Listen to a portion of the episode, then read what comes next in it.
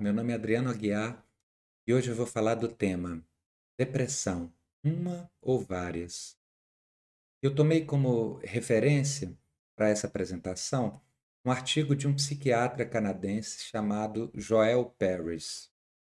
Esse artigo, que ele escreveu na revista The Canadian Journal of Psychiatry em 2014, se chama The Mistreatment of a Major Depressive Disorder foi publicado em 2014. Joel Paris uh, nasceu nos Estados Unidos, em Nova York, mas fez toda a sua formação médica no Canadá, na Universidade de McGill. Ele foi chefe do departamento de psiquiatria dessa universidade de 97 a 2007. Ele trabalha mais de 40 anos com a formação de médicos residentes.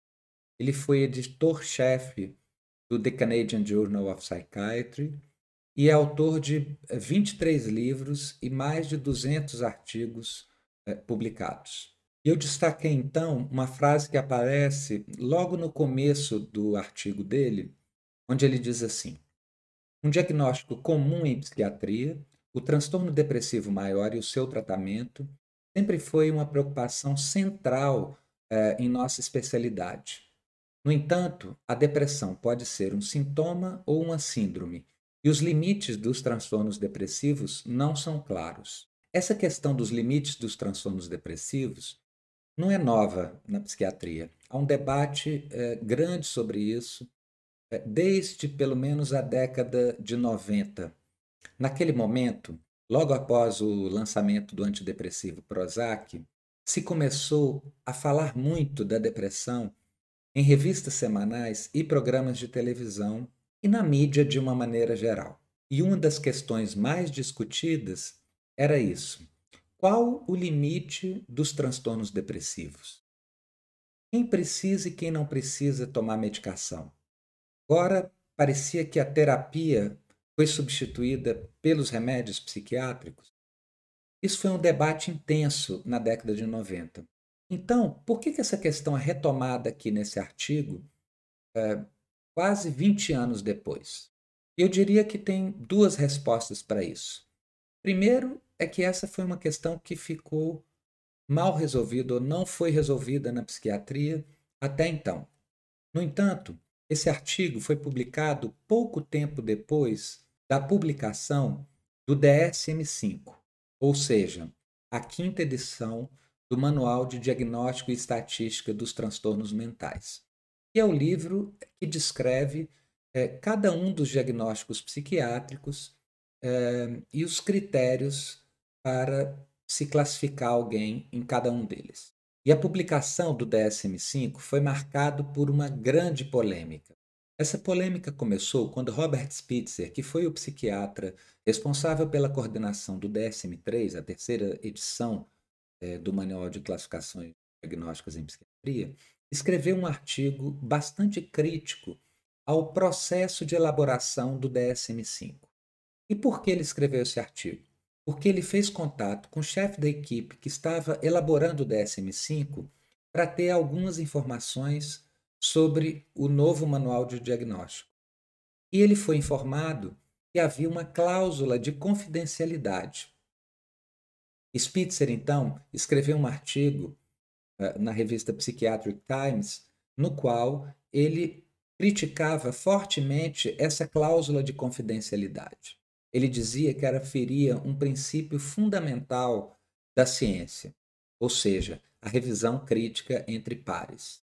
Logo depois da publicação desse artigo por Spitzer, outra grande eminência na psiquiatria americana também escreveu um artigo crítico ao DSM-5 nada mais nada menos do que Alan Francis, que foi o psiquiatra responsável pela força-tarefa que elaborou a quarta edição do manual, o DSM-4. Alan Francis endossava as críticas de Spitzer, mostrando que tanto o DSM-3 quanto o DSM-4 foram elaborados de uma maneira pública, na qual o que se estava sendo proposto no novo manual diagnóstico era intensamente debatido com a comunidade de psiquiatras através de publicações científicas, e além de criticar a cláusula de confidencialidade, Alan Francis foi além, ao dizer que o novo manual de diagnósticos trazia o risco de estender excessivamente as fronteiras diagnósticas em psiquiatria e incorrer numa medicalização da sociedade.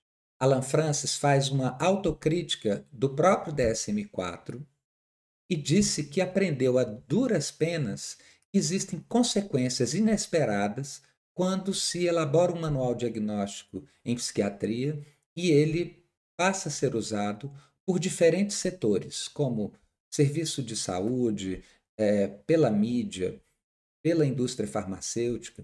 Tudo isso, Alan Francis dizia, tendeu a fazer que, com o DSM-4, as fronteiras diagnósticas em psiquiatria, ou pelo menos algumas delas, é, não fossem muito claras, o que fez com que situações que não constituíam propriamente patologia estivessem sendo tratados com medicamentos psiquiátricos. Evidentemente, essa discussão ganhou uma notoriedade enorme na psiquiatria, porque você tinha os dois principais especialistas em diagnósticos psiquiátricos nos Estados Unidos criticando contundentemente o manual que estava prestes a ser publicado. Joel Paris se inseriu então nesse mesmo movimento de questionamento dos rumos da psiquiatria e do modo como o DSM-5 vinha sendo pensado. Ele chegou a escrever pelo menos dois livros e alguns artigos científicos sobre esse assunto. E nesse artigo especificamente que nós estamos discutindo aqui, ele toma como foco a questão da unificação do conceito do diagnóstico de depressão que veio desde o DSM-3, passou pelo DSM-4 e continuou no DSM-5, apesar de alguns pesquisadores terem feito a proposta que no DSM-5 se rompesse com essa ideia de um diagnóstico único de depressão. Segundo Joel Parrish, classificar todos os tipos de depressão em uma única categoria faz com que os profissionais tendam a pensar que todas elas devam ser tratadas da mesma maneira, ou seja, com medicamentos antidepressivos. O argumento dele é que o diagnóstico único de depressão obscurece uma certa heterogeneidade etiológica que essa categoria comporta. Joel Paris vai nos mostrar nesse artigo que, tradicionalmente, na psiquiatria, sempre houve uma divisão entre depressão endógena e depressão reativa. A depressão endógena eram os quadros mais graves, com sintomas vegetativos nítidos e para os quais se entendia que existia uma causa biológica mais forte. E desse modo, o tratamento tendia a ser mais farmacológico. As depressões reativas, por outro lado, eram entendidas como quadros depressivos mais leves, que em geral estavam relacionados a momentos ou, ou a história de vida de cada paciente e se preconizava um tratamento mais psicoterápico. Para ele, o problema é que quando se unificou o conceito de depressão no DSM-3, tudo passou a ser tratado e visto da mesma maneira. Joel Pérez mostra que essa mudança no conceito do diagnóstico de depressão começou a acontecer a partir da publicação de um artigo na revista Science em 1973. Esse artigo foi escrito por Akiskell, que acabou se tornando um psiquiatra bastante conhecido.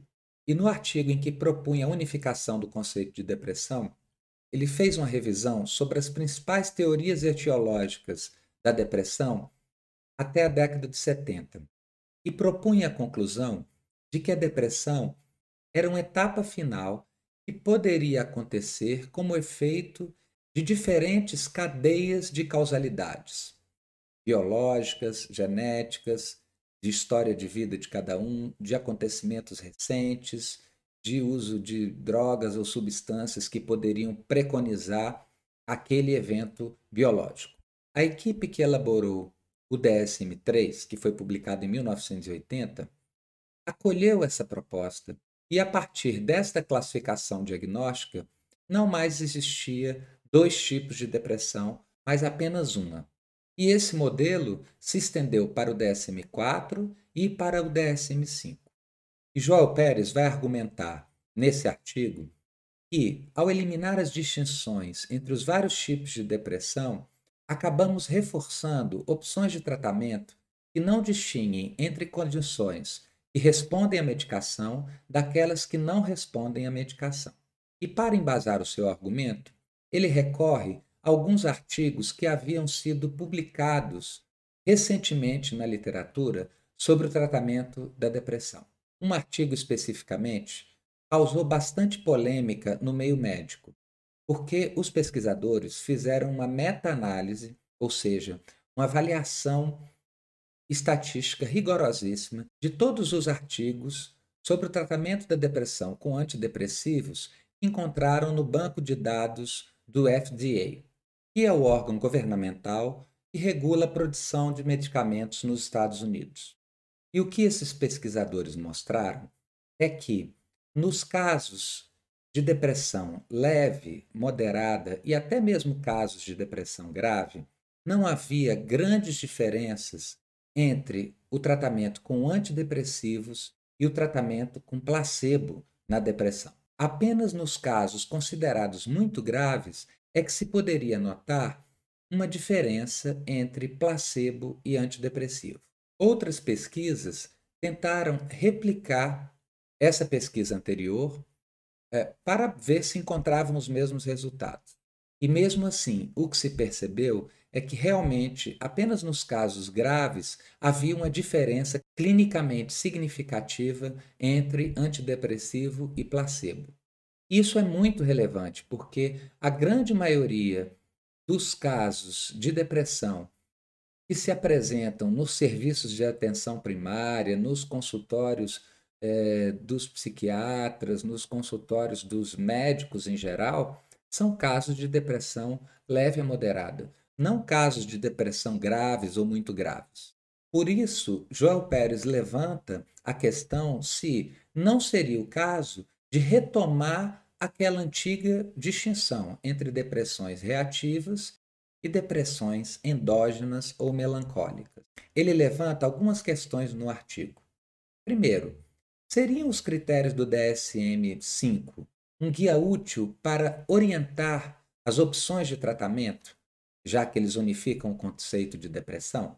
Segundo, será que esse conceito unificado de depressão ajuda a explicar por que, que existem taxas tão elevadas de prevalência de transtornos depressivos na sociedade, a argumentação que ele coloca é o seguinte: essas taxas altíssimas, em torno de 50%, que são encontradas nos, nas pesquisas epidemiológicas, não estariam, na verdade, detectando casos de reações de humor que são normais e não constituem propriamente patologias e patologias que precisem ser tratadas com antidepressivos?